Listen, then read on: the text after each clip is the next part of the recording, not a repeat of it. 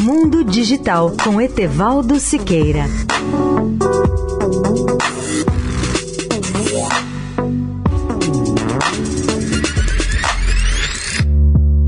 Olá, ouvinte da Eldorado.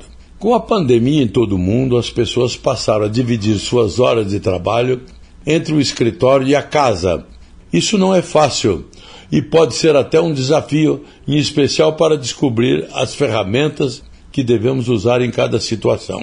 Agora, enquanto alguns profissionais de colarinho branco se preparam para retornar ao escritório, muitas empresas passaram a se preparar para o chamado modelo híbrido de trabalho, no qual dividimos nossas horas entre o escritório e a casa. Eis aí um novo desafio tecnológico. Em lugar de um ambiente de trabalho, muitos de nós teremos dois. Estaremos constantemente alternando entre eles colaborando com alguns colegas do escritório, enquanto outros estão em casa.